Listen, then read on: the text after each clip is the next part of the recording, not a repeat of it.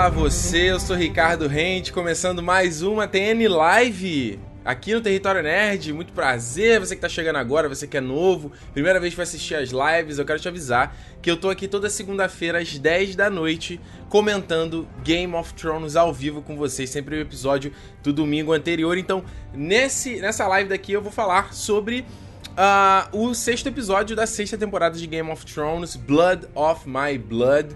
Uh, que foi um episódio aí que dividiu muita gente. Eu vi que. Eu, acho que nem dividiu tanto, porque eu vi muita gente criticando que não gostou do episódio, achou ruim algumas coisas, achou toda a conclusão e a cena a cena final meio exagerado. Entendo a reclamação de vocês, mas uh, eu gostei do episódio. Eu não acho ele o mais maravilhoso do mundo, tem certos momentos que eu acho muito chato, vou falar com vocês mais à frente.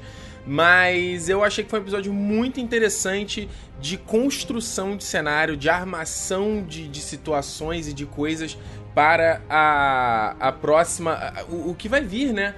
O que vai vir agora no decorrer da, do, do final aí da temporada. Então vi que eles prepararam e cimentaram algumas coisas que são muito interessantes. Eu vou analisar e explicar para vocês, certo? Um aviso é o seguinte, se você está chegando agora, mais uma vez, segunda-feira, 10 da noite, estou aqui fazendo as lives. Se inscreva no canal para você não perder uma próxima atualização, você sempre ser atualizado quando tiver uma coisa nova. E eu queria dar um recadinho muito rápido para vocês antes de começar.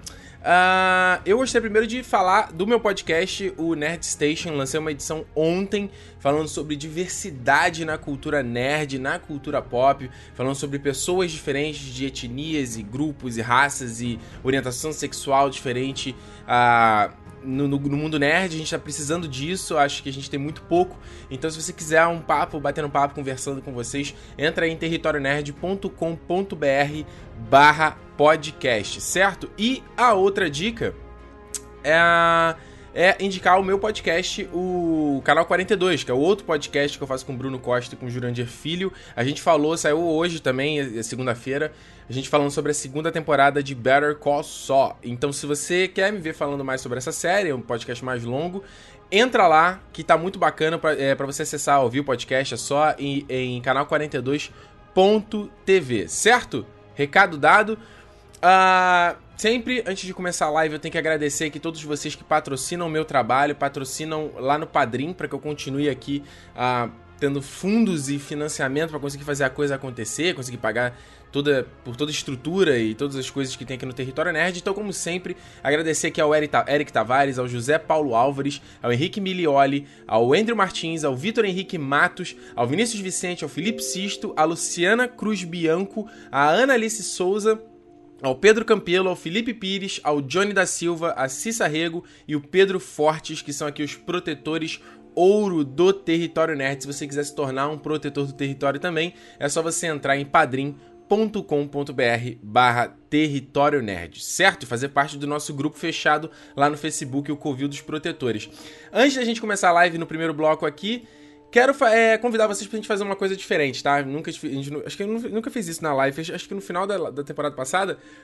Quero que vocês postem aí no seu Facebook, no seu Twitter, no seu Instagram, uma foto vocês assistindo, assistindo a live, com a hashtag TNLive, pra eu conseguir ver depois e poder compartilhar e mostrar para todo mundo. Então, se vocês quiserem entrar na brincadeira, posta aí uma foto assistindo, uma foto, sei lá, acompanhando, manda aí, de repente se tiver os mais legais eu posso compilar depois e colocar na fanpage, certo? Coloca, mas coloca com a hashtag TNLive para que eu consiga encontrar. Beleza? Combinado?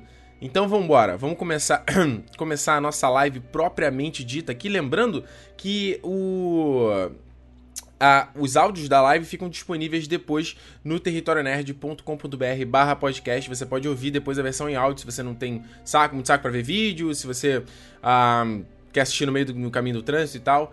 Enfim. Certo, tô vendo já acompanhando aqui os comentários de vocês. Depois vocês vão me atualizando aí com o número de pessoas assistindo, que eu não consigo ver aqui na hora. Vocês vão me atualizando, tá, gente? Vamos começar aqui pelo primeiro núcleo. Núcleo mais chato de todos de Game of Thrones, que é o núcleo do Sam então quero falar rapidinho, não perder muito tempo, que eles estavam aí, eles chegaram em Horn Hill, né? Monte Chifre, que é a casa do, da família lá, do Starly. Primeiramente, cara, que lindo esse castelo, esse lugar que eles. Ah, eu, eu, eu acredito, não sei se eles modelaram, fizeram esse castelo, se eles usaram o castelo real como, como esse fundo aí, mas ficou muito legal, lindo pra caramba. Tem até uma cena seguinte do, do interior. E isso aqui não me parece set, não, sabe? Parece que é a parece que é um, eles foram em algum castelo mesmo, né, para fazer, que tá muito bonito o negócio todo. É, deixa eu só dar um toque aqui para vocês, que vocês estão fazendo perguntas aqui de outros. Gente, acompanha aqui embaixo, tá vendo? Tem uma timeline dos assuntos que eu vou falar. Então, por favor, não adianta fazer pergunta de uma coisa lá na frente, tá? Se aguenta e ah, eu vou falando. Uh, vai perguntando no decorrer aqui dos tópicos, tá? Outra coisa, vocês não precisam ficar me atualizando o tempo todo, com quanto cada um aumentando. Calma, gente. Não precisa mostrar o tempo tempo todo, não, tá? Dá um, só dá uns highlights de vez em quando aqui. Beleza? Seguindo aqui em frente, só explicando para vocês toda essa, essa questão hierárquica aqui. Esse aqui é o mapa da, da Campina, né? Essa região mais ao sul de, de Westeros. E esse ponto aqui que eu marquei, vocês conseguem ver Horn Hill, né? Monte Chifre, e High Garden, né? Jardim de Cima, que é a casa dos Tyrell. Então isso vale explicar que a família do Sam é uma família bastada e eles são vassalos dos Tyrell. Aí a família da, a família da Olena Tyrell, do Mace Tyrell, a coisa toda. Uh, então eles são vassalos. E a gente conheceu o pai do Sam, que eu já tinha cantado a bola já em umas lives anteriores, aqui o Randall Tarley. E, poxa, o, o, o, ator manda muito bem. Achei foda a interpretação, a voz de toda escrota. E você é um merda, blá blá blá. Uh, muito interessante. O, o, o que vale dizer é o seguinte, o Randy Tarley, embora eu não sei se a série vai ter espaço para mostrar isso, ele é um cara muito foda. Ele é um cara, ele é um puta guerreiro, um puta comandante de tropa. Ele lutou na rebelião do Robert ao lado do, do Targaryen. E o cara é. O cara é muito foda. O cara é realmente muito foda. E só dando uma sequência aqui, eu queria mostrar o Deacon, né? Deacon Tarley, que é o irmão do Sam. Só uma pequena. fazer uma curiosidade aqui de diferença em relação ao, ao livro no livro ele é, um, ele é uma criança ainda. É, a partir o, o, o, pai ali do Sen não tinha, ele não conseguia gerar homens, né? Ele gerou o Sen, o Sen, o Sen era todo fraco, não era um bom guerreiro, gostava mais de poesia, era um cara mais de humanas. E ele queria ter um herdeiro, ele não queria deixar nada pro Sen. E aí quando nasceu o Deacon, ele chegou e o moleque começou a crescer forte, começou a crescer agressivo e gostando de, das mesmas coisas que ele. E ele, por isso que ele falou pro Sam, falou, cara, a gente vai caçar amanhã e você vai cair, ou melhor, falou, você vai assumir, vai pra patrulha da noite, ou amanhã a gente vai caçar e você vai cair do cavalo e bater de cabeça e morrer. Ou, ou pelo menos é isso que eu vou contar para sua mãe. O cara é realmente sinistro.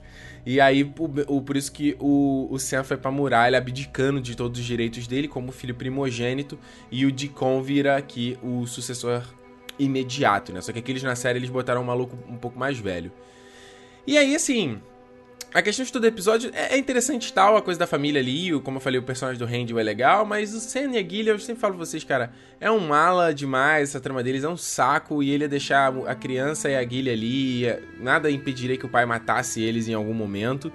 Mas pra chegar num ponto ali e falar, ah, não, cara, vou deixar vocês não e, e, vamos seguir em frente e a gente dá um jeito. O que foi uma tristeza para mim, porque eu falei, nossa, pelo menos a gente se livra da Guile desse bebê. Pelo menos isso, mas.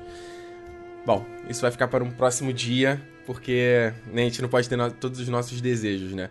Eu não sei como é que ele vai fazer para entrar na cidadela, né? Na, na, no final do quarto livro, a gente vê ele chegando na cidadela mas não, não tem a conclusão de, de, de, de como ele lidou assim com essa coisa da, da Guile e tudo mais. Então, a única coisa que eu achei bizarra desse finalzinho aqui foi o Sam roubando aí a, a espada, né, valeriana, Heart's Bane, a veneno do coração, uma puta espada. Pra que, que ele roubou essa espada? Ele não sabe usar a espada, ele vai levar ela pro Jon Snow, mas o Jon Snow mandou ele ficar na cidadela. Então, ele vai levar para quem? Vai fazer o que com essa porra? Né? Mandar ele enfiar em algum lugar. Então é isso, sabe? Meio, meio maleta é, esse núcleo do Sen. Aqui o Eduardo tá até perguntando é, é, como que ela vai entrar na cidadela. Exatamente, eu não sei o que ele vai fazer, se ele vai arrumar alguma é, estalagem para ela trabalhar em volta, né? Tem uma estalagem próxima de, de Vila Velha, que é inclusive é o começo do quarto livro. Um, talvez ele jogue ela pra lá. Teve alguém que falou aqui, ó, cadê? Ah, o André falou que o Sam é o próprio Martin. Tadinho. Sam é o jovem nerd, total. O Clemo, Clemens. Ricardo, você acha que a espada roubada pelo Sam vai ter alguma importância? Então, Clemens, essa é uma espada valeriana, que é o tipo de aço que vem de Valíria, né, a terra lá dos Targaryen, que é uma espada feita com encantamentos e que só as famílias é, maiores receberam ela como presente do Aegon Targaryen quando ele conquistou Westeros. E assim, a, a, utilidade que ele tem seria entregá-la pro Jon Snow, né? Pra ter ele na Patrulha da Noite ter mais uma arma contra os White Walkers. Mas como eu falei, ele não vai, ele vai voltar pra, pra o Castelo Branco, é, Castelo Negro, sabe? Então achei meio, meio boboca. Uh, deixa eu ver aqui. O que vocês estão perguntando aqui, Matheus Rodrigues perguntando onde é que é a cidadela. A cidadela é próxima aqui de Horn Hill. Eu já mostrei no mapa numa live anterior, acho. Uh, na primeira ou na segunda live, alguma coisa assim. o Ruben, Ruben Horn aqui. Lambda, lambda, lambda, Guile. exatamente, exatamente. Vamos dar sequência então? Uh, o Thiago falando, Sam é maneiro, só você não gosta. Será que só eu que não gosto? Deixa aí nos comentários, galera. Só eu que não gosto do Sam? Se for, foda-se também. só eu que não gosto. Uh, vamos, dar vamos dar sequência aqui. Senão não tem como eu ler todos os comentários. Vamos falar aqui de Bravos, a parte aí da área. E ali do, do, do da, da casa do preto e branco, né? Primeiramente que se você acompanha a TN Live, já tinha visto, já tinha cantado a pedra do que ia acontecer com a área e aconteceu exatamente do jeito que eu falei. Não, não exato, 100% exato, mas aconteceu, sei lá, 99% como eu falei que seria. Então fica a dica aí pra você. E aí a gente viu mais uma vez desse teatro, né? Seria muito bom se nos extras do Blu-ray eles colocassem a. Uh, colocassem mais dessa peça na íntegra, né? Pra gente que a gente conseguisse ver. Acho que ia ser bem legal. E a gente viu dessa vez a morte do Joffrey. Eu até fiquei um pouco na dúvida se a, a, a área já sabia da morte do Joffrey. No momento eu falei, ah, ela não, não sabia. E, pô, seria interessante ela ficar surpresa com a notícia. Mas na quarta, na quarta temporada ela tá com o Gregor Clegane e eles, eles descobrem. Eu lembro que tem uma cena dessa. Mas foi legal ela ter empatia com a Cersei através dessa peça e sentindo, pô, ela é uma mãe que tá sofrendo pelo filho dela. Isso é muito legal porque isso é muito. Muitos livros de Game of Thrones, sabe? Essa coisa de você ver os dois lados de uma moeda. Então, legal porque depois ela até conta pra, pra Lady, Lady Crane, né? Explica, pô, de repente você pode usar isso como, como motivação. Ela é uma mãe, ela ficaria desesperada, ela não ficaria é, tão tristonha, até porque ela conhece a Cersei e sabe quem é a peça, né? Então, um outro ponto legal desse do teatro é que eles mostraram o, o timing, né, morrendo, a cena dele morrendo nas mãos do Tyrion. E é legal porque meio que, que, que faz uma associação com o próprio Randy, o Tarly e o Sam, né? Que o Randy, ele é muito parecido com o Tywin, no sentido de ser agressivo, né, durão e tal. E o Tyrion conseguiu, conseguiu ter aquele payback assassinando o pai dele, né, e se vingando. Será que o Sam vai ter alguma coisa assim com o pai dele?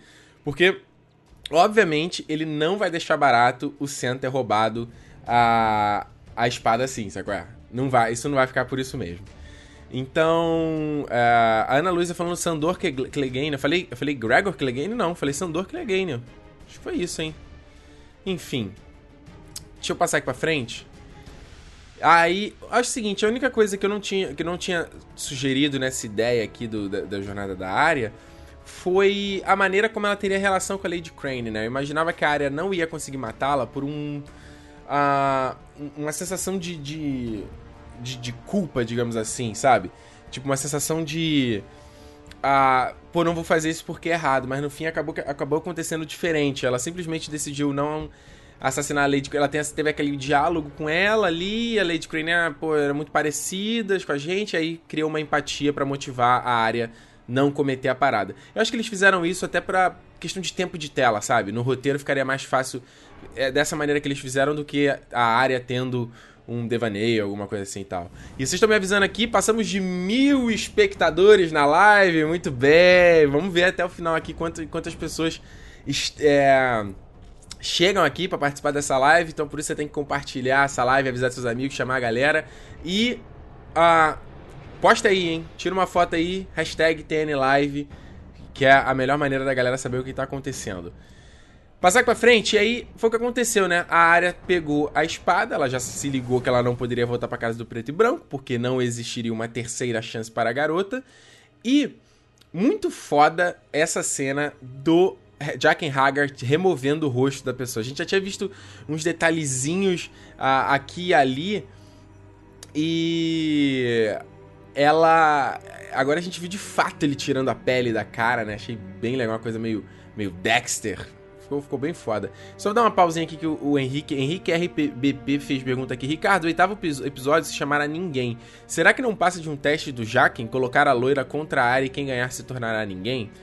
Henrique, é uma teoria interessante, mas eu acredito que não seria isso porque. Ah, como é que eu vou dizer? Quando tem um, um, uma cena onde tá só o Jacken e a Lourinha conversando, como é a cena a seguir, Não tem por que eles fala, ficarem falando. Eles não falarem abertamente sobre isso, sabe? Sei lá. E a partir do momento que a área se torne ninguém, eu acho que ela perde um vínculo com a trama da série. Porque se ela, de, ela se torna ninguém, ela perde todas essas motivações, ela vira uma, uma mercenária mesmo, matando a quem pagar, ela meio que perde um pouco de função a essa história principal. Eu acho que seria um pouco. Ah, sei lá, um pouco anticlímax. A gente tá acompanhando a área e no fim o negócio não levar em nada. A gente tem que ver ela voltando pra Westeros e. e tomando parte dessas, da, da história como um todo. Um, seguindo aqui em frente, o único último ponto que é a área parada nessa. Eu acho que isso foi um problema do episódio, tá? Eles terem. Acho que ficaria interessante eles terem explicado exatamente onde ela tá mas eu acredito que ela talvez esteja um daqueles calabouços bem a fundo que da, da Casa do Preto e Branco que ela viu, acho que foi na quarta temporada. Aí, quarta ou quinta temporada? Foi a quinta temporada. Que ela vai descendo as escadas e tudo mais. De repente ela tá. É, tá por ali. E aí ela tá armando uma. Meio, meio, ela tá se preparando para enfrentar a Lourinha, né? E ela até apaga a vela no final, porque ela provavelmente vai. Uh, vai lutar com ela num, numa pegada meio demolidor, sabe? Se, se, ela, ela, lutando cega, o que seria legal, porque a gente tá vendo a temporada toda ela aprendendo a lutar uh, cega. Então seria, seria legal ela lutar no escuro. Não sei como é que eles vão mostrar isso na série, mas pode ficar bem bacana. Uh, vamos ver aqui, deixa eu ver aqui. Uh, a Luna Lovegood pergunta se a área vai fugir de Bravos com o teatro. Luna, acho que não, tem nada a ver. Tem nada a ver. O teatro tá ali em Bravos e continua ganhando a grana deles. A área, acredito que ela vai sozinha, deve dar um jeito aí de. Imagina se a área tentando fugir encontra os barquinhos dos Greyjoy e com a Daenerys todos juntos. Ia ser muito, muito inconveniente, né? Muito, muito conveniente. Uh, a, a, o nosso perfil se chama A História. Acha que aquela garota vai encontrar a área? Obviamente, elas vão cair na porrada, talvez já no próximo episódio. Deixa eu ver aqui. A Stephanie perguntou para onde a área vai. Pra Westeros, cara. Pra onde a área vai? O já quem vai atrás. Vamos lá. A Wesley aqui, ó. Ricardo, a casa do preto e branco só tem aqueles dois? Pois é, Wesley, isso é uma parada estranha, né? Porque na série foca só realmente naquele, no, no Jaqen e na Lourinha, mas no livro tem bem mais pessoas que trabalham na Casa do Preto e Branco e tem, e tem visitantes. A Casa do Preto e Branco é uma igreja, de certa forma, tá? sabe? Aberta ao público. E a galera vai lá direto para orar pro cada um dos deuses e pedir lá aquele, aquela bebida para morrer em paz. Só que a série acaba não, não, não teve um pouco de espaço de mostrar isso. Mostrou aquilo mais como um templo, sei lá, com aquelas pessoas ali caminhando. Mas os personagens, o Jack e essa lourinha tem no livro também, mas de uma outra forma, que é como o homem gentil e a, e a, a garota, alguma coisa assim. Não tem nem nome eles, sabe? A área só conhece eles dessa forma. Vamos, vamos seguir em frente aqui. Deixa eu ver se. Ah, o Carlos Eduardo. Acha que vai sobrar pro Jacken? Tipo, a área matar ele também? Cara, é um caminho, né? Porque ficou, ficou estranho esse negócio do Jacken, porque ele tava. Ele tava lá em Westeros sendo capturado pelos, pelo Yoren. Aí a área libertou ele, aí ele ficou ali em, em é, Harrenhal, a, a, serviço dos Lannisters, e aí a área conseguiu libertar ele também, e aí ele foi embora pra Essos, e ele tava lá na casa do Preto e Branco. A grande ideia é de que aquele tá ali não, não pode não ser o Jaqen Hagar, entendeu? Ela só botou a, a face que a área conhecia, digamos assim, que era familiar à área. Então, eu não sei como é que a série vai vai vai, vai tratar isso, entendeu? Eu não sei, não sei como é que vai ser. Uh, o, o, Bruno Nogueira falando aqui, já vejo um striker do Ricardo com essa musiquinha. Qual musiquinha? Da vaca vai o, o já vai atrás? Tem strike não, gente. Um, acha uh, Matheus Caqueia. Ricardo acha que o Jacken vai matar a área? Acho que não. Acho que não. Acho que não. Sérgio Luiz, difícil a área vencer essa menina. Acho que não, cara. A área já aprendeu. Lembra que teve aquela montagem lá? E ela aprendendo a lutar e tal, fodão. Acho aí vai ser maneiro. E a área. Lembra que a área na primeira temporada já aprendia, né? Ela ser uma dançarina da, da água, lutar com essa espadinha fina. Então ela tá em vantagem com a, a menina. Ela não sabe lutar com bastão, de repente ela sabe lutar com a espada. Então ela tá em vantagem aí. Dando sequência, vamos falar aqui de Porto Real e das Gêmeas. Certo? Teve muita coisa para falar. As Gêmeas aí, que é o castelo dos dos Frey e todas as coisas de Porto Real. De repente eu, eu, resolvi separar essa live em, em regiões, né? Acho que ficou mais interessante. Eu... Então, olha só, a gente tem finalmente então, o Starrell chegando com o exército para realmente botar pra fuder ali o Alto Pardal. Eu acho que isso demorou demais a acontecer. A gente já tá aí no sexto episódio da sexta temporada. Isso já deveria ter acontecido essa situação, mas eu acho que uh, os caras ficaram meio que esperando se o Tommen ia tomar uma atitude. Vai tomar uma atitude, o Tommen não tomou atitude nenhuma. Eles, ah, a gente vai ter que agir por conta própria, como a gente viu ele tramando há dois episódios atrás. Aí a Marjorie, eu não sei muito bem o que esperar dela, eu não sei um, exatamente se ela, tá, se ela tá fingindo que ela, que ela foi. que ela aceitou a fé dos sete. Eu acredito que ela esteja fingindo, mas eu gostaria de ver um pouco mais na série é, eles entenderem. Uh, eles explicarem exatamente mais claro qual é o objetivo da Marjorie, entendeu? O que ela tá planejando. Eu, eu gostaria de ver isso. Dando sequência, a gente viu esse bundão do Tommen. Bundão caindo na lábia do Alto Pardal, cara. Eu acho que a gente sentiu um pouco de, de saudades do Joffrey, né? Não sei, né? Porque o Joffrey era sádico, mas o Tommen é bundão. E olha que legal a, a aplicabilidade da história de, do Game of Thrones, né? Cara, isso que a gente tá vendo da igreja tomar o poder e o governo, a gente tá vendo na política brasileira, cara. Bancada evangélica, essas coisas aí. É exatamente a mesma coisa. Olha que foda, né? A gente tá. É... A, a, arte meio que imitando. Imitando, imitando a, a, a vida, né? E aí a gente viu o Tommen agora cair. E aí a, a, muda a situação como um todo, né? Porque a partir do momento que o rei fala que o que o Alto Pardal tá fazendo é correto, aquilo que os Starrell estavam fazendo ali e o Jaime era uma conspiração. Eles não poderiam simplesmente matar ali o Alto Pardal, porque aí o Jaime seria preso e até a cabeça cortada. Até a própria Cersei fala isso, né? Quando o Jaime fala que ia é, dar o ouro na mão do Bron e ia botar pra fuder lá e tal. Ela falou, cara, tu vai, vai morrer e tal. Simples assim. O Hugo Araújo pergunta se eu acho que o Tommen vai morrer nessa temporada. Ah, não, eu não apostaria que não. Apostaria que não. Ele é um personagem bundão e é divertido ver personagens bundões assim. É. Eu quero só mostrar um detalhe do exército, dos caras que estavam atrás deles, porque antes a gente tinha ali essa, os bunda suja, né? De corrente e, e é, roupinha ali, os trapinhos e tal, mas agora a gente tem os soldados, que é uma armadura parecida com a, com a da Guarda Real de, de King's Landing. Só que aqui no símbolo, no, no peitoral, se vocês conseguirem ver, é o símbolo da fé dos sete. Então agora tem-se uma. Tipo, uma milícia, digamos assim, seria? Bizarro, né? Da igreja. E até o próprio o, o Tommen fala isso, né? Se você ataca a fé, você está atacando a coroa. Olha que tenso essa, essa situação, gente. Então. Uh... Foda, né? É, é, é, bem complicado. Tô tentando até não falar muito aqui pra não, não gerar atrito aí com uma galera. Dando só sequência aqui, a gente viu uma repetição do, do Jamie tirando o traje, igual como é que foi o Bar Barristan me lembra? Com o Joffrey, que ele tira a armadura e quer saber dessa porra e tal. O Jamie tira o traje dele, ele não pode ser o Lord Commander, já que até o, o, o Tommen fala, né? Se você é, se levantou contra o Pardal, você não, você não é uh, digno de estar aqui na Guarda Real seu, o seu comandante da, é, da, da, patrulha aqui da, de, de, King's Landing, e ele fala: Eu tenho que responder aos deuses. E é muito foda como o Jamie fala, né? Você não pode ficar desse jeito, tendo que é, refém da igreja, se você. Quando você tá sentado na cadeira, no trono de ferro, você é o rei, sabe? Você vai ficar refém da igreja, né? E aí eu queria só mostrar num outro take aqui de fora que quem tá em volta aqui do Jamie é os soldados dos Lannisters, porque tem que é, acho que talvez seja difícil entender isso na série. Você tem a guarda que protege, que tipo, seria tipo a polícia militar ali de, de Porto Real, e você tem a guarda das famílias, os, o exército dos Tyrell, os, os, exércitos dos Lannisters, já que né, os Lannisters moram ali.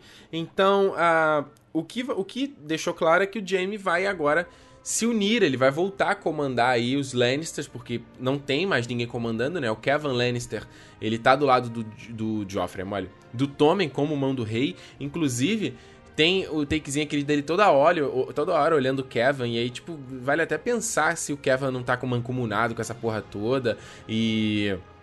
Uh, se ele, se ele, se ele tramou isso pro, pro Jamie, sabe? O ir embora, é, perder. Porque o, o cargo do, de Lord Commander é tipo. Ele é vitalício, né? Então, tipo assim, a partir do momento que você não é mais Lord Commander, você pode ir pra Rochedo Casterly e assumir o seu papel como uh, herdeiro dos Lannisters, que é o que o Tywin queria desde o começo.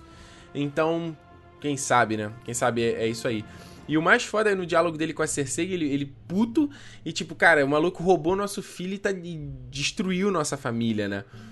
E é, é, muito curiosa a diferença aqui de livro e série, porque aqui a, a, toda a questão é, é, completamente diferente. A Cersei uh, falando que o Jaime não pode matar o Otto Pardal, senão ele seria morto, que é muito curioso, porque no quarto livro é exatamente o que a Cersei faz. O Alto Pardal, sem, é, o Alto Pardal não, o Alto Septão, né, antes de ser o Alto Pardal, uh, não estava colaborando com ela, com os planos dela. Aí ela pega um dos guardas, que ela tava é, se deitando com ele, a porra toda, e o cara tava fazendo missões para ela, ela falou, mata o maluco. E o cara mata, mata o Alto Septão na calada da noite, e aí que vem o Alto Pardal entendeu? E que gera toda a treta da Cersei, que é completamente diferente na série. Até no meu review da quinta temporada eu, eu critiquei isso, porque na, no livro é muito mais interessante as motivações da Cersei ser presa. Então foi legal essa, essa mudança né, na situação. E ela fala da, da questão do. de que vai ter o, a, a, o julgamento dela, né? Vai ser um julgamento por combate. Ela fala que ela tem o Montanha. E isso abre margem para termos de volta o cão de caça, meus queridos. Porque já isso é, é, uma, é uma teoria dos livros de que o, o, o Sandor Clegane não morreu, que ele tem até uma passagem no quarto livro que a gente uh, um personagem que a gente acredita ser ele, que ele tipo se assumiu uma outra identidade, fugiu dessa porra toda, e existe toda uma uma uma uma, uma teoria de que o, que o Sandor Clegane ele tem uma treta com o irmão dele, né, com Montanha. Então seria uma maneira de dele, dele, de, dele ter mais um payback também, como a série faz o tempo todo. Então, a, a, o, o Alto Pardal, ele o tempo todo ele tira uma carta da manga, sabe? Tira uma carta da manga e a Cersei acha que, pô, eu tenho montanha, ninguém vai poder comigo. Eu vou poder matar qualquer um. E aí, de repente, pode chegar o Alto Pardal ali e. Surprise, motherfucker! E puxa o Sandor Clegane e os dois irmãos vão ter a porrada. Porque se vocês forem lembrar, eles tiveram uma treta na primeira temporada, não sei se vocês lembram disso que ele, o Sandor entra lá, ele vai, ele salva o Loras Tyrell. E se você for bem lembrar, foi o próprio Gregor Clegane que queimou a cara do Montanha quando eles eram crianças. O, o cão de caça pegou um brinquedo dele, ele pegou a cara do irmão e enfiou no, no, na lareira, cara. E sinistro, né? Foda. E isso corrobora a introdução da, do personagem do Ian McShane aí, que a, a, até na lista do IMDB, embora o IMDB não seja tão confiável assim, tá apontando lá que ele tá no próximo episódio, então talvez seja isso. E aí, se rolar mesmo na live semana que vem, eu comento com vocês todos esses detalhes e explico direitinho, tá? Essa, essa trama, comparo com os livros, aquela coisa toda. Um, vamos seguir aqui em frente, que é para falar de um outro detalhe da é muito. É, cara, é completamente diferente o livre série nesse aspecto, né? Aqui, o Jamie e a Cersei estão muito apaixonados. Até na, na live dessa sexta temporada eu fiquei especulando se o Jamie for, é, é, não aguentasse ficar perto da Cersei como se ela fosse um veneno e por isso ele se afastaria dela. E foi acabou acontecendo o contrário, eles estão ficando cada vez mais próximos. Um, e o Jaime mesmo assim vai deixá-la para seguir missão com o exército dos Lannisters. No livro é diferente, ele tá de saco cheio da Cersei, ele volta depois de ter perdido a mão, ele volta completamente diferente, ela é uma maluca do cacete, e ele chega e, cara, quer saber? Tchau, um abraço, e ele foi, ele entra com o exército dos Lannisters para executar várias missões é, depois do Casamento Vermelho. E uma das missões é retomar Corre Rio, que eu vou explicar já já. E tanto que ele recebe a carta da Cersei que ela tá presa, e ele, ela precisa de um guerreiro para lutar por ela no julgamento por combate, o Jaime ele joga a carta no fogo e, tipo, foda essa porra, sabe? Não quero saber dessa merda. Então, olha a, grande diferença, né? Muito legal. E aí a gente pula pra um dos meus momentos favoritos, talvez acho que o momento favorito meu é, desse episódio, que é o, o, essa parte nas gêmeas, né? Ali o castelo dos Frey. E a gente volta a ver o Alder Frey. O cara adora a interpretação aqui do John, é John, John Bradley, eu acho que é o, é o ator que faz, que era o Finch, Finch né? O Filch do, do Harry Potter.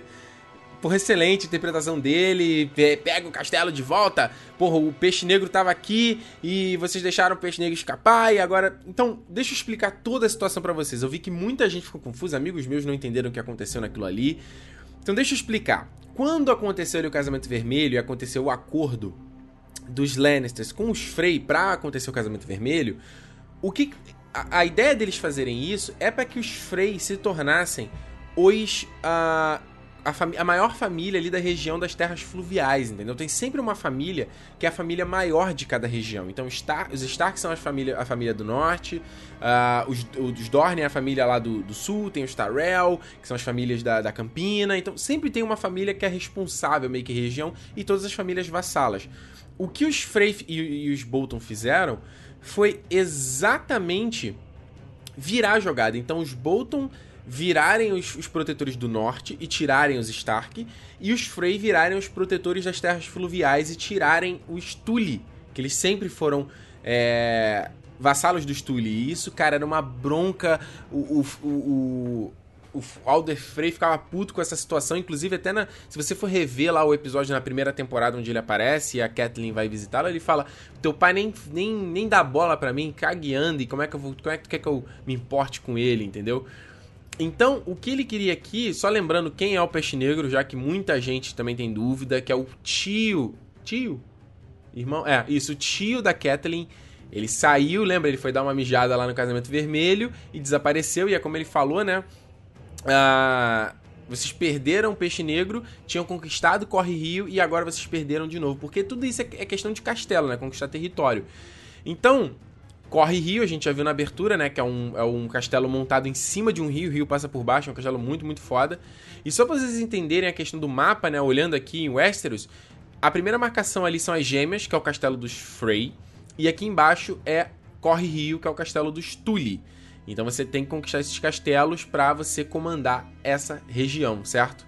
Então, eu adoro essa parte de politicagem ali em, em, em Game of Thrones, mas eu acho que para quem tá só vendo a série fica muito confuso por não entender o, a quantidade de pessoas, não conseguir ver as peças que estão nesse tabuleiro, né?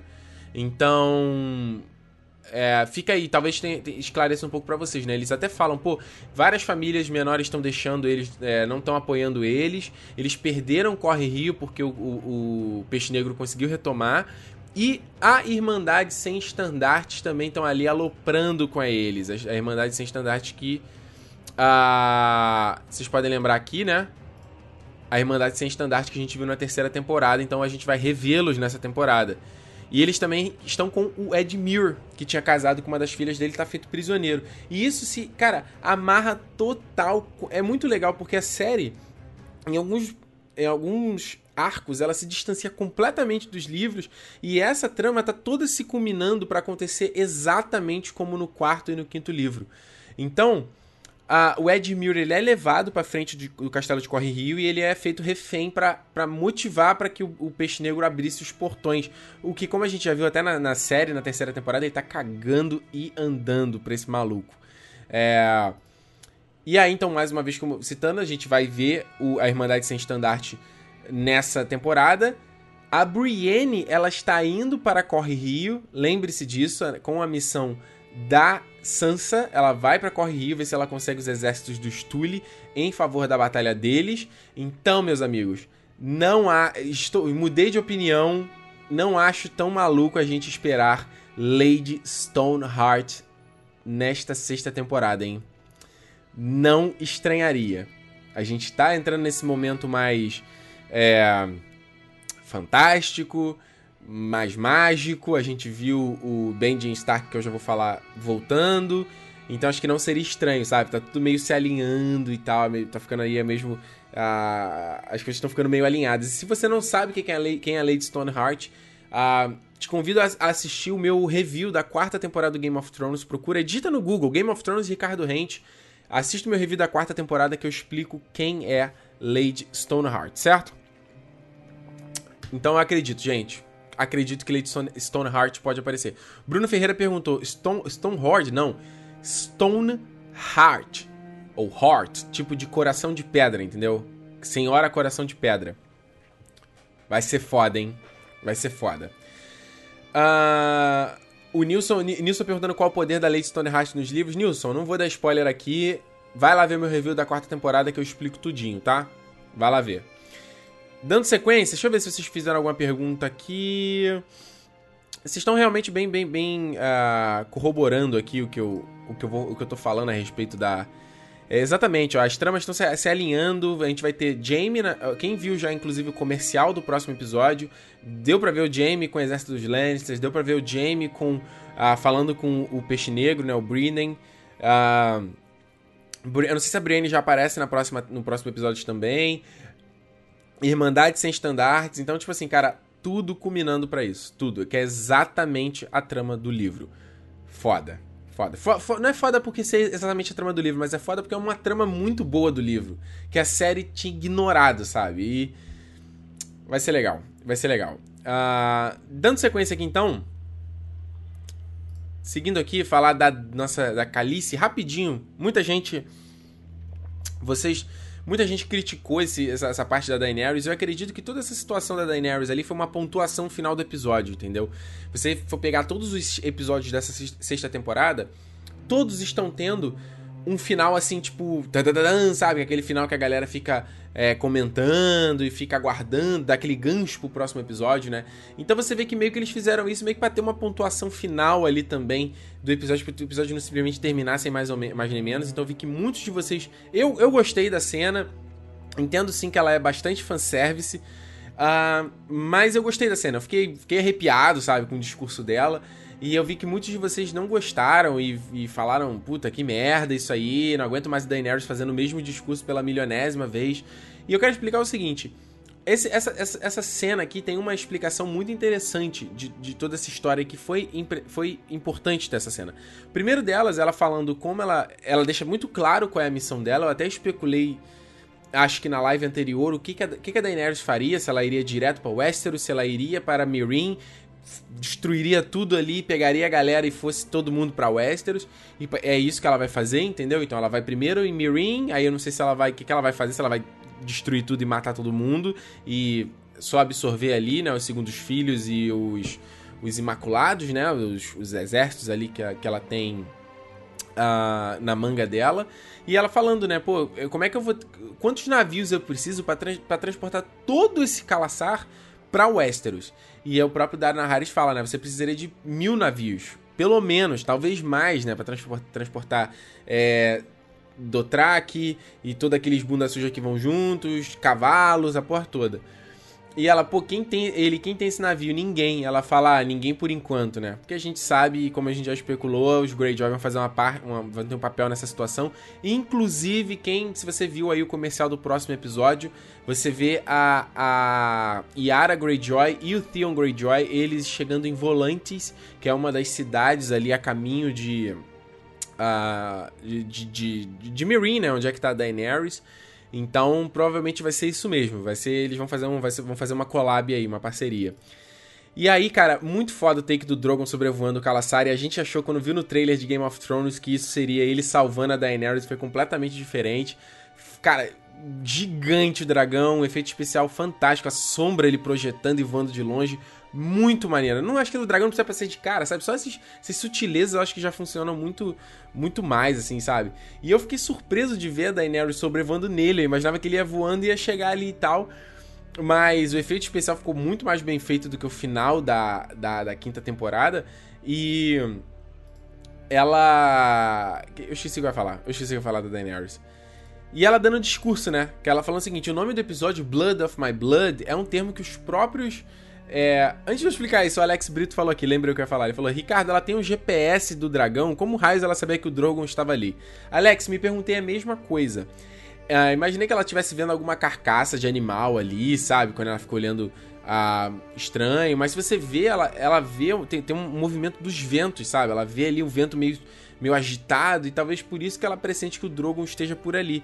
E lembrando que eles fizeram isso na série, que eu não concordo, Lembra que no final do, da. No, no nono, nono décimo episódio da. No nono episódio da temporada anterior, ela. Eles mostram meio que ela tendo um. Uma conexão com o Drogon, sabe? Ela, tipo, sentindo ele, tendo um bound e tal. O que é bem diferente do que o livro prega, que os, os dragões são animais mesmo, e você tem que saber aprender a domá-los. A série foi pra uma outra, um outro caminho. Então foi meio, meio por isso, sabe? Acredito que seja meio, meio por isso. Ah, ó, o Gabriel, fala aí, Gabriel, falando se ela domou o Drogon rápido demais. Então, Gabriel, acho que é exatamente isso. É exatamente a referência do final da, do, da, da temporada passada. Ela aprendeu, ela, ela criou um vínculo com ele ali, entendeu? Então, mas é um vínculo que ainda não é lá grande coisa, que, né, que no, no, no, último episódio da temporada, ela, ele tava comendo a parada e ela, tipo, pô, me leva, cara, vambora e tal. E ele, ah, não quero saber dessa porra, não. Então, é mais ou menos, mais ou menos. Não sei se agora que ela renasceu de novo do fogo, né, ele tá mais suscetível, né? sei lá. Deixa eu só mostrar aqui o que ela fala, né? Ah, então sim, explicando o lance do nome Blood of My Blood é o que os Dothraki falam para os outros Dothraki, né? Quando você tem o Khal, tipo Khal Drogo, ele tem vários outros guerreiros abaixo dele, tipo uns assessores dele, que são os irmãos de sangue dele. E esse vínculo é tão forte que, se eu não tô enganado, até no livro diz isso, que eles, a partir do momento que o Khal Drogo morre, esses caras têm que morrer também. E ir junto com, com o Khal pra cavalgar com ele pelas estrelas, sabe? Então, a, a Daenerys, como ela tá se firmando como uma, uma Cal, ela até fala no episódio, eu não sou uma Cal. É, ela deveria escolher o irmão de sangue. Então essa cena serviu para isso. eu escolho todos vocês como meu irmão de sangue, o que é foda também. E a partir do momento que os Dothraki eles são tão ligados com o cavalo, né? Você só é o que se você consegue, se você cavalga no cavalo. Se você uh, não consegue cavalgar, você é, é um merda. Lembra que ah, quando ela o Caldrogo cai do cavalo, né, que ele tava ferido, a galera perde total confiança nele. Então ela vem montada num dragão, meu irmão. Um dragão. E essa galera aí, esses os, cara, esses os Dothraki são, cara, gente bárbara, sabe qual é? Os caras ficaram impressionados. Então, o episódio tem essa, essa, essa finalidade, sabe? Ela até falando, ó, vocês vão cavalgar no cavalo de madeira pelo mar salgado e tal, sabe? Que é uma coisa que os, os, os Dothraki não fazem. Isso na primeira temporada eles falam isso. Os Dothraki não navegam. O Caldrogo, quando ela... Eu não lembro, no livro fala isso, mas eu não lembro se na série fala que ela pede para ele, eles irem pra Westeros para dominar Uh, conquistar lá a porra toda e o, o Caldrogo fala, cala tua boca, ninguém tem nada pra gente fazer lá naquela porra não, a gente não vai tra atravessar o mar salgado, eles acreditam que é amaldiçoado. E aí quando a Daenerys é quase envenenada e o Caldrogo fala, agora a gente vai botar pra fuder, eu vou lá, vamos atravessar o mar salgado e eu vou te dar a cadeira de ferro. Então precisa de uma motivação para esse povo topar, entendeu?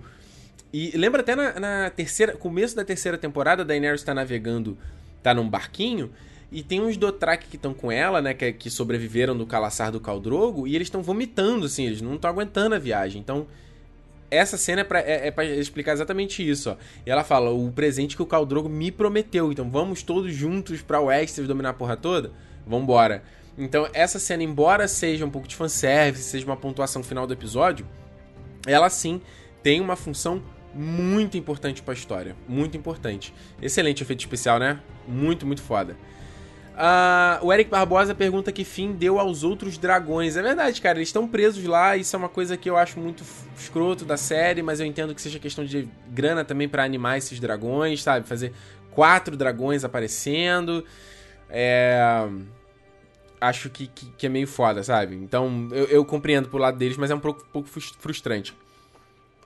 No livro basta o, o Martin escrever que, que são três dragões, né? Ó, a galera me avisando aqui, 1.400 pessoas assistindo, muito bem, muito obrigado, vocês estão assistindo, valeu mesmo. Um, a Andresa apontou aqui, ó, a água que o cavalo não bebe, é verdade. A água do, do mar o cavalo não bebe, por isso talvez que os Dothraki tenham tanto, tanto temor, né? A Kaline pergunta se livro e série terão finais diferentes. Kaline, acredito que sim, algumas coisas talvez sejam parecidas, mas a jornada, sem dúvida, já está sendo completamente diferente, então isso é, não se perde nem um pouco uh, todo, todo o, o, o charme, sabe? do livro, por conta de coisas que a gente tá sabendo aqui da série. Vocês falando, eu falei quatro dragões, desculpa, três dragões, sabe? Assim, o que eu quero dizer é o seguinte: o Marte pode escrever, tem quatro, cinco, seis dragões, que isso não é problema. Na série, quando tem que transformar isso em algo real, é muito mais complicado, entendeu? Vamos aqui pra última parte do nosso blog, do, do, da nossa live. Falar então do que aconteceu além muralha, do Bran. E aí, como eu tinha pontuado a vocês, o Bran fazendo o download de toda a história do mundo, basicamente. Foi tipo, a, aquela. Isso me. Pensando depois a, da última live, aquilo que, que o, o Corvo de Três Horas falou o seguinte, pô, o, o, o King's Knight tá vindo aí, e aí ele entra numa, numa, num flashback de novo, e a gente falou, pô, por que que ele entrou no flashback em vez de fugir? Acho que foi isso, ele entrou ali, tipo, o teu Corvo de Três Horas liberou ali o, o torrent, falou, ó, toma aí, toma o torrent aí de, de um tera de conteúdo de, da viagem, vai baixando essa porra aí na tua conexão de escada, e aí o Bran tá, tá maluco. Tanto que ele termina a conexão, ele tá tipo assim eles estão vindo. Ele tá meio catatônico, sabe? Porque imagina, tu tá ali de repente vem um milhão de informações na tua cabeça, foi muito legal a montagem. E aí eu separei aqui algumas cenas para mostrar para vocês. Uh, primeiro assim, eles pegaram muitas cenas da própria série, sabe? Então tem o Bran caindo, tem uh, o bebê que foi levado pelo, pelo White Walker, a Daenerys, tem o Ned Stark sendo decapitado, tem a Catelyn sendo é, cortando o pescoço, tipo, tem, é, são várias sequências, mas tem também um trechinho que é inédito, e esse trechinho eu quero mostrar para vocês. Primeiro, grande surpresa do episódio, a gente viu aí o Rei Louco, a Ares. Eu não imaginava que a gente fosse ver isso na série, não dessa forma. E muito foda. Se você não está ligado, esse aqui é o pai da Daenerys, cara. Pai da Daenerys, do Viserys e do, é, do Rhaegar Targaryen. O Rhaegar seria muito foda aparecer também, né? Então ele lá, burn them all, queima todo mundo. Que é todo o acontecimento que o Jaime contra pra Brienne no sétimo episódio da terceira temporada. Sexto ou sétimo episódio, que ele tá na banheira com ela, ele conta toda essa história, inclusive uma, uma das minhas cenas favoritas de toda a série. Uh, muito, muito legal ele, a gente vendo essa, essa, essa, esse flashback, né, essa coroa com escamas de dragão, muito foda.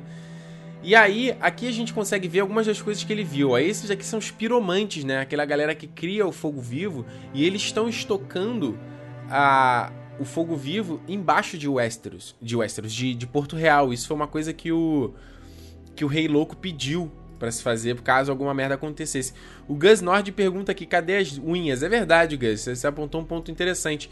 Eu não acho que o, melhor retrato do Rei Ares é esse aqui, de forma alguma, mas como eu vou mostrar rapidinho, eu também não tô é, fazendo nitpicking, sabe? Porque o Rei Ares é, porra, magro até dizer chega, ele tem umas unhas gigantescas porque ele tem medo de lâmina, o cabelo e barba é gigante porque ele não... ele ele começou a se cortar no Trono de Ferro, ele começou a ficar paranoico de lâminas. Então só a Patrulha da Noite. É, só a Patrulha da Noite. Só a Guarda Real tinha, é, portava espadas. E ele ficou paranoico. Então ele tinha unha grande, cabelo grande, barba cebosa. Mas tudo bem, eu tô, tô, tô pegando leve nesse sentido. E aí, a gente vê eles aí, ó, enchendo as urnas de fogo vivo, ó. Tá vendo? Pra estocar debaixo de, de Porto Real e aí dá uma merda, burn them all, explode tudo. Que foi o que motivou o Jamie, que é como a gente vê nessa cena aqui, a assassiná-lo, né? Esse flashback me lembrou muito Harry Potter, assim, os flashbacks que tinham no Harry Potter, que era tudo bem escuro, né? Que você não via direito e tal. O Harry vendo, a, a é, vendo o diário lá do Tom Riddle. E aí tem uma outra sequência aqui, ó, tá vendo? Até nas sombras, ó, eles repetiram a cena, acredito que seja uma, né, a mesma, mesma cena aqui, só de um outro ângulo. Ele assassinando o Rei Aerys. E essa cena aqui muito bacana do Jaime sentado no trono de ferro, que foi, uma, que foi o momento que o Ned Stark adentrou esse local. Ele pegou o Jaime sentado no trono e achou que aquilo ali era uma conspiração dos uh, dos Lannisters para tomar o trono. E aí o Ned fica tipo tenso pra caraca, entra com o exército, aí o Jaime levanta sarcástico e fala: ah, "Eu tava aquecendo aqui o trono pro, pro nosso rei". E aí o Ned dá uma tranquilizada, mas desde então por isso que o Ned sempre chama ele de, de Kingslayer. Um, Deixa eu ver aqui. Alguém perguntou alguma coisa aqui. É ah, cadê? Deixa eu achar essa pergunta. Ah, aqui, o, Ma o Mikael perguntou, o Michael, né? Ainda tem fogo vivo embaixo da cidade? Michael, acredito que não. Acredito no partir do momento que o, o, Robert assumiu o trono, eles removeram, né, esse fogo vivo debaixo da cidade pra... Porque ele ia explodir todo mundo, cara. Ele, o, o Rei Ares acreditava que o fogo ia transformar ele num dragão, ele ia renascer como dragão. Era maluco. E aí, ó, um outro ponto que a gente vê aqui é esse bando de sangue. E logo depois dessa cena, aparece o jovem Ned Stark falando: Cadê a minha irmã? E aparece essa, esse frame. Então, o que se especula aqui que seja o frame da Lyanna Stark embanhada em sangue, pedindo pro Ned. É, falando, Ned, me prometa, né? Prometa, prometa, é, prometa cuidar de Jon Snow aí, aquela coisa tudo que a gente já sabe. Tanto que a roupinha aqui, né? Meio a roupinha parecida com a dela, né? Essa roupinha que tem um de caçador e tal, né? Tem um detalhezinho aqui no braço. Então, possivelmente é isso aí. Dando sequência, grande revelação do episódio: Benjen Stark está vivo. Cara, isso Foi uma grande surpresa. Adorei a maquiagem, essa, essa coisa meio pútrida na cara dele. E meio azulão, né? E isso é uma grande mudança dos livros e eu vou explicar tudo para vocês o que acontece aqui, tá? O Jamie, ele, o Jamie, o Ben, o, ben, o que, que ele fala na série, né? Ele fala que ele foi, ele, ele foi caçar uns, uma, um, um horda de White Walkers, né? Logo na primeira temporada, lembra disso? Ele chega pro. Ele vai, acho que é no terceiro episódio. E aí o, o, John, ah, me deixa com você. Ele fala: Não, você, tu é moleque, tu acabou de chegar aqui, cala tua boca. E ele fala que. Porque se vocês forem lembrar, lembra na primeira, na primeira cena do, do Game of Thrones, que lá é, um, um grupo de patrulhas são atacados pelos White Walkers, então eles vão investigar essa porra. Ele foi ferido por um White Walker e ele, ele iria reviver como um White, né? Como esses zumbis, esse, essas criaturas dos White Walkers. E, eles foi, e ele foi encontrado ali por um filho da floresta que curou eles, né? Que curou ele aí. Aliás, é curioso, né? Ele tem uma cicatriz aqui em volta do olho, só que a cicatriz apareceu, né? Curou a cicatriz também. É... E aí, o que eu quero dizer é o seguinte.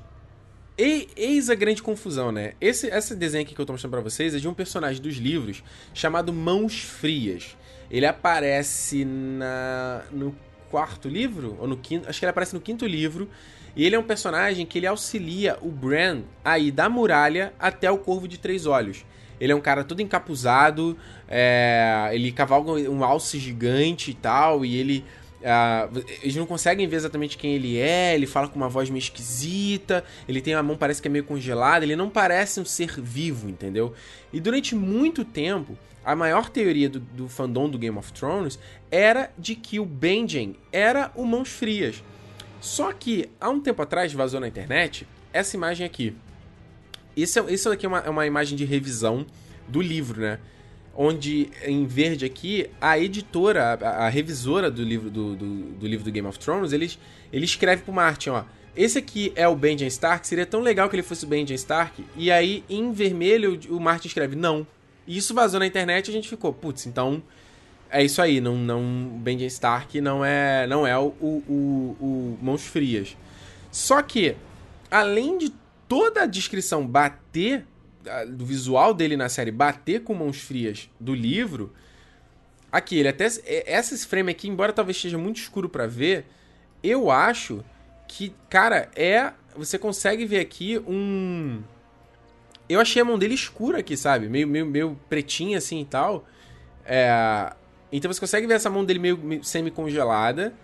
E nesse, nesse making off que eles lançam em todo o final do episódio lá no canal do Game of Thrones, no YouTube, é o, o acho que esse é o D.B. Wise, né, se não estou enganado. Ele fala, ele fala, ele usa o termo Cold Hands de Benjen. Então Cold Hands Benjen encontrou o Brand. Então tipo assim, esse é o Cold Hands da série. Agora, se o que o Martin escreveu ali como não é uma é uma trollada, não é isso, eu não sei, sabe qual é? Eu não sei, eu não sei. É, é completamente diferente. Como eu falei no livro, o Mãos Frias, ele ajuda o Brand aí da muralha da, de Castelo Negro, nem de Castelo Negro, de um dos castelos lá da muralha, até o Corvo de Três Olhos. Aí ele entrega lá e sai fora. Você nem entende nada desse personagem. Então quando ele foi cortado da série, eu até falei: ah, ok, faz sentido ele não aparecer na série. É. Mas agora eu não sei qual é a função exata dele, né? A gente não sabe se sobraram filhos da floresta, se sobraram, tipo, o que, que ele ficou fazendo então vagando? Por que, que ele não tava com o Corvo de Três Olhos? E aí eu fiquei perguntando, as duas possibilidades que ele pode fazer. Ou ele pode levar o Bran de volta para a muralha para que ele encontre as pessoas e use o conhecimento dele que ele tá descobrindo agora para ajudar na estratégia ali de batalha. Ou ele vai levar o Bran para a Terra do Sempre Inverno, que é essa imagem que vocês estão vendo, que é o ponto mais ao norte, extremo norte, de que é onde vem os White Walkers. Então, de repente, ele leve o Bran para lá para que o Bran aprenda mais ainda sobre esses putos e descubram, descubra qual é a arma para acabar com esses caras, entendeu? Então, essa essa essa é meu é, essa é minha, minha, minha especulação assim, sobre o Mãos Frias. Temos dois Mãos Frias, tem o, do, da, série, o da série, que é o Benjamin Stark, e temos o do livro, que a gente não sabe quem é, ou se vai voltar a aparecer. Mas achei uma revelação interessante, foi bacana a gente ver esse personagem voltando. E é isso aí, ele é um personagem semi-morto, sabe? É isso, ele começou a morrer e ele, a, a morte dele foi interrompida e ele voltou à vida. E por isso que eu acho que até vale. É, tem rumor para tem, tem possibilidade da, da Lady Stoneheart, da Kathleen voltar pra série. Porque, tá vendo? A gente tá vendo a mesma temática, sabe? De personagens que morreram, mas não morreram. Jon Snow acontecendo a mesma coisa. O, o Cão de Caça, se ele voltar pra série, vai ser a mesma coisa. Então, pode ser isso aí. Certo? É isso. Deixa eu ver se tem mais algum comentário para vocês. Ó, Michelle pediu um alô. Alô, Michelle, beijo pra você. É... Deixa eu ver aqui. O, a, o Mila pergunta se um dragão de gelo vai derrubar a muralha. Não, não tem. Você tá com, misturando todo, um monte de rumor. Tem, é, tem um, uma teoria do dragão de gelo que não tem nada a ver. Eu acho extremamente fraca. Não é isso. Mas eu acho que sim que, os, que o Night King vai derrubar a muralha, entendeu? Eu acredito que seja isso. Até o Benjen fala isso, né? Você precisa, o, ben, o Bran fala, ah, eu não sei controlar ainda esse poder e tal. E o Benjen fala, você precisa aprender antes que o Night King chegue. Pelo menos foi isso que eu identifiquei. Então ele chega aonde? Chegue na muralha e destrua a muralha? Eu acho que ia ser foda, hein, pra terminar a, a, a, a série, a temporada, imagina? Que sinistro. Um, deixa eu ver aqui. O Raoni pergunta se o tio Benjen é um White Walker. Não, ele não é um White Walker. O White Walker, quando ele mata uma pessoa, ela retorna como um White. É uma outra palavra. É W-I-G-H-T. Acho que é isso. É outra palavra. Que é uma palavra que significa criatura, ser, sabe? É, um, é um, aquele, é, são os zumbis. A versão dos zumbis do, do Game of Thrones. Ele começou a se transformar nisso e os Filhos da Floresta meio que interromperam o processo. Então ele tá semi-morto, digamos assim. É, é, é, a minha teoria. João pediu um alô também. A, a Bruna perguntou aqui pra a, deixar um Instagram com as minhas ilustrações de Game of Thrones. Bruna, eu vou deixar aqui em todo comentário, em toda live tem, acho que é o, é o Doodle of Thrones, instagram.com/barra Doodle, D-O-O-L-E. Do. Ah, tá, cara, Doodle of Thrones, Doodle de, de rascunho, de desenho, tá? tá. eu deixo nos comentários daqui a pouco, sem terminar a live. Um, deixa eu ver se tem mais algum comentário aqui bacana. Deixa eu ver aqui. Rafael, quanto você acha que os White Walkers vão avançar em Westeros? Rafael, acredito que o final da temporada vai ser isso. A horda de White Walkers destruindo a muralha e invadindo Westeros definitivamente, de repente matando todo mundo em Castelo Negro. E a gente vai terminar e vai falar assim: fudeu, o que a gente espera pra próxima temporada? Acredito que seja isso. Uh, os próximos, o próximo episódio se chama uh, The Broken Man o homem quebrado, né? O homem despedaçado, e aí pode ser o Sandor Clegane, pode se referenciar a ele. E saiu aí a descrição dos próximos episódios, que vai ser o episódio 8, vai se chamar No One, ou seja, ninguém. Então acredito que a trama da área só volte a aparecer nesse oitavo episódio. O nono episódio é a Batalha dos Bastardos. E o décimo episódio se chamará Os Ventos do Inverno, que é aí o nome do sexto livro de, de Game of Thrones, né? Então, deixa eu ver aqui. Vocês estão fazendo umas perguntas muito loucas, cara. O Júnior pergunta se o Bran que criou a muralha. Não, gente. Quem criou a muralha foi o Brandon the Builder. Tem o mesmo nome, mas é um antepassado dos Stark. Não é o Bran, esse Bran, tá? É um outro Bran. É um Brandon. É, é o nome completo. Aí, ó. A Brenda, Brenda Braga colocou aqui, ó. Doodle of Thrones. Valeu, Brenda. Obrigado. Botou aqui nos comentários aqui pra vocês acharem lá o, o, o perfil no Instagram. Gente, então é isso. Vamos encerrar aqui a live. Muito obrigado a todos vocês que acompanharam a live de hoje. Foi excelente. Semana que vem, então, eu volto comentando o episódio The Broken Man. Sétimo episódio. Gente, tá acabando. Tá acabando. Eu não sei. Não, eu não sei o que falar. Eu não sei o que. É, falar, apenas o que sentir. Então, vou dar uma olhada agora se vocês publicaram aí as fotos. Eu vi que aqui tá pipocando o celular, mandaram aqui no, no, no Snapchat a porra toda, com a hashtag TNLive. Quero ver vocês acompanhando, então chame mais pessoas para que isso aqui bombe. A gente teve um pico aí de 1.500, não foi? O pessoal falou aqui 1.500 acompanhando. Foi menos, hein? Semana passada a gente teve mais pessoas assistindo, hein? A gente tem que chamar, tem que chamar a galera para acompanhar aquela live. Valeu, obrigado e a gente se vê então semana que vem mais uma TN Live. Tchau! Se inscreva no canal se você ainda não está inscrito.